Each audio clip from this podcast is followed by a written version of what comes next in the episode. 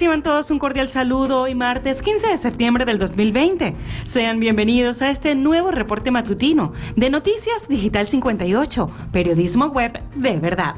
Para todos ustedes, María Alejandra Rodríguez, CNP 18749. Iniciamos con el acontecer informativo nacional en Venezuela. Venezuela inicia la semana contabilizando 1.029 nuevos contagios por coronavirus, 899 nuevos casos por la COVID-19 corresponden a comunitarios y 130 a internacionales. 129 proceden de Colombia y uno de Brasil, según informó Freddy Ñáñez, ministro de Comunicación. Lamentablemente murieron nueve pacientes, con lo cual se alcanza la cifra de 61.569 infectados y 494 muertos. El Distrito Capital continúa siendo la entidad más afectada, con 159 contagios, seguido de Apure con 106 y Miranda con 87. El Zulia reportó 49 casos. Por otra parte, Venezuela dice que espía de Estados Unidos planeaba sabotear instalaciones petroleras. De acuerdo con la información que suministró el fiscal general Tarek William Saab, el estadounidense Matthew John Heath fue detenido el pasado jueves en el estado de Falcón, mientras se encontraba realizando acciones de espionaje y de desestabilización con apoyo de militares y civiles apátridas venezolanos. Según Saab, las labores de espionaje consistían en recabar información de la refinería de Amuay para llevar a cabo acciones de sabotaje. Continuando con más informaciones, aumentan a 163 los médicos fallecidos en Venezuela a causa de la COVID-19.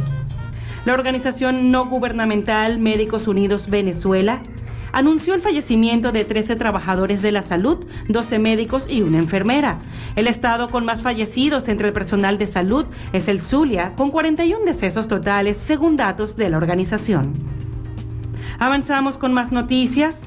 Alerta en el estado Aragua ante la nueva crecida del río El Limón. Continúan las lluvias en el municipio Mario Briceño Iragorri del estado Aragua, presentando nuevas inundaciones en la población a menos de una semana del desbordamiento del río El Limón. A través de las redes sociales fueron difundidos varios videos e imágenes en los cuales se evidencia la acumulación de las aguas en las calles de la entidad. La parlamentaria Olivia Lozano pidió a las autoridades que auxilien a los habitantes de la entidad y se aboquen a esta emergencia. Mientras tanto, la COVID-19 cobra la vida del comandante de la SODI Miranda. Este lunes falleció el general de la división Tito Urdaneta Zenit, quien cumplía funciones como comandante de esa zona de defensa integral, información que comunicó la unidad militar. Sin embargo, fue el activista y abogado Rocío San Miguel quien informó que el oficial había muerto a causa del coronavirus. En el acontecer regional del Zulia, Maracaiberos protestan contra los extensos cortes eléctricos la noche de este lunes. A través de las redes sociales se difundieron videos e imágenes de las manifestaciones ciudadanas. En algunas de ellas se pueden apreciar la quema de algunos materiales y trancas en las calles de la ciudad. Las protestas se presentaron en Palaima, Aticos, Vía Los Cortijos, Curva de Molina, Postes Negros, Pomona, también en el barrio El Silencio en San Francisco. Los maracaiberos reclamaron por los cortes de hasta ocho horas que se presentan en la ciudad, mientras que en otros sectores se han reportado cortes eléctricos con un promedio de cuatro a cinco horas hasta tres veces al día. En otro ámbito informativo, someterán a consulta pública la ordenanza de convivencia ciudadana y derecho a la ciudad. La consulta se efectuará el día domingo 20 de septiembre a partir de las 7 de la mañana en el Jardín Botánico. La jornada de consulta se desarrollará luego de recibir a los ciclistas que participarán en una rodada desde la Plaza de la República hasta el Jardín Botánico, donde presentarán sus propuestas a favor de los derechos y la protección de la vida del ciclista.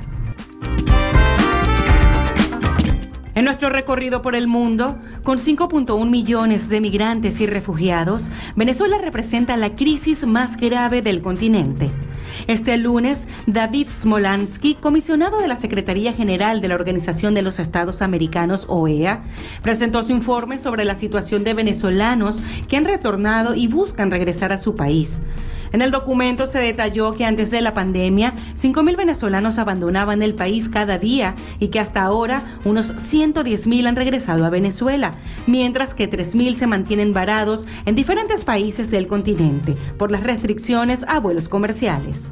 Continuamos por Latinoamérica. Chile registra 64 nuevas muertes por la COVID-19 y supera las 12.000 en total.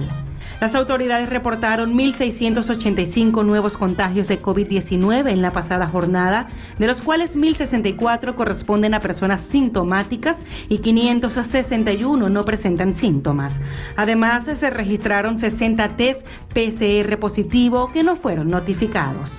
En un sondeo por Europa, España apoyará las elecciones en Venezuela si son democráticas. El Grupo Internacional de Contactos sobre Venezuela se reunirá el próximo jueves convocado por el alto representante de la Unión Europea para Asuntos Exteriores, el español Josep Borrell, para informar de los esfuerzos realizados por la Unión Europea para facilitar el diálogo entre el gobierno y la oposición venezolana con el objetivo de que las elecciones convocadas puedan darse con garantías democráticas, según informó la ministra de Exterior española Arancha González Laya. Avanzamos con más noticias. Italia suma 1.008 contagiados de coronavirus y 14 fallecidos en un día.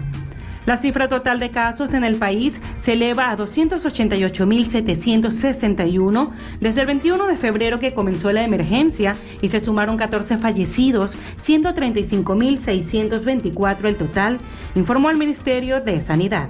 Se han recuperado 213.950 desde el mes de febrero y el número de enfermos actuales en Italia es de 39.187.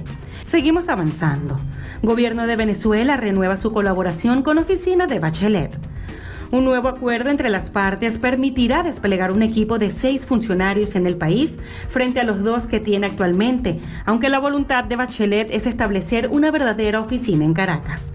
Por otra parte, la alta comisionada pidió al gobierno continuar con la liberación de todos quienes han sido detenidos arbitrariamente, tras expresar satisfacción por la liberación reciente de 110 personas. Es momento de conocer qué nos trae Joel Morales en el acontecer deportivo. Un saludo a María Alejandra y a quienes nos escuchan. Arrancamos con las competencias deportivas nacionales. Gatorade organiza carrera virtual Gatorade Venezuela Rock 2020. La empresa prepara la competencia de 10 kilómetros más importante del año que se llevará a cabo el próximo domingo 11 de octubre. Será la primera vez que los atletas de toda Venezuela harán vibrar el asfalto al ritmo del rock desde cualquier lugar del país, en una época del año en la que ya es habitual para ellos correr y dar lo mejor para intentar superar sus límites. La carrera virtual consiste en realizar el recorrido de la distancia establecida desde cualquier lugar seleccionado por el corredor. En este formato los atletas no están agrupados en un solo espacio, sino que cada corredor crea su rutina y para ello puede usar lugares como jardines, estacionamientos o calles de su ciudad. Nos vamos hasta las grandes ligas. Ronald Acuña se fue con las manos vacías en la derrota de los Bravos frente a Orioles. El jardinero venezolano no pudo brillar durante el duro revés que sufrió el equipo de Atlanta ante Baltimore 14 a 1.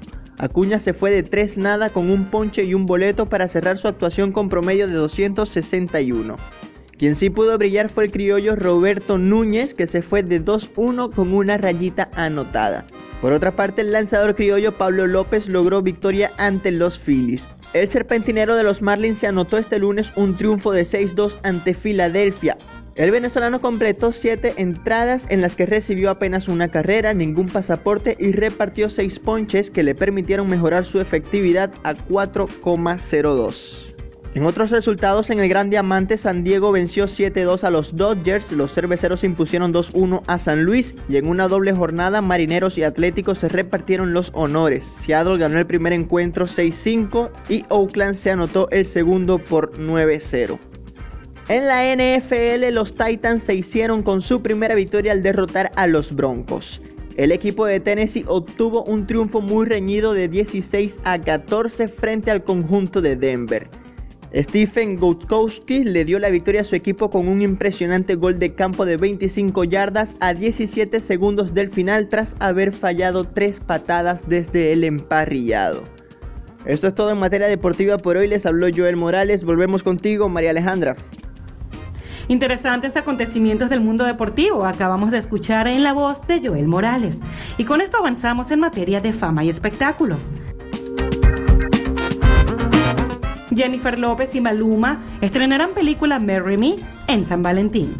La historia relatará la vida de una pareja exitosa de artistas quienes inesperadamente rompen su relación minutos antes de casarse. Delante de miles de seguidores, luego de haber lanzado un tema musical del enlace, la cinta será grabada en Nueva York bajo la dirección de Kat Coiro, creadora de series como Shameless o Modern Family. La comedia también contará con una banda sonora interpretada por Maluma y J-Lo. Y la venezolana Gaby Spanik participará en Dancing with the Stars en Hungría. En Hungría desde hace tiempo el artista había comentado en sus redes sociales que tenía un gran proyecto entre manos. Sin embargo, fue el canal TV2 el responsable de difundir la noticia, por lo que la actriz no tardó mucho tiempo en confirmarlo en sus redes sociales. La estrella confirmó que se encuentra en Budapest desde hace tres semanas, preparándose para la competencia junto al bailarín Andrei Mangra. Amigos, estas y otras informaciones ustedes pueden ampliarlas en nuestra página web digital58.com.be y si desean mantenerse informados al instante, síganos en nuestras redes sociales como arroba digital-58, suscríbanse en nuestro canal de Telegram. De esta manera ponemos fin a este reporte matutino. En la voz para todos ustedes, María Alejandra Rodríguez, CNP 18749. Somos Noticias Digital 58, periodismo web de verdad. Tengan todos un feliz y bendecido día.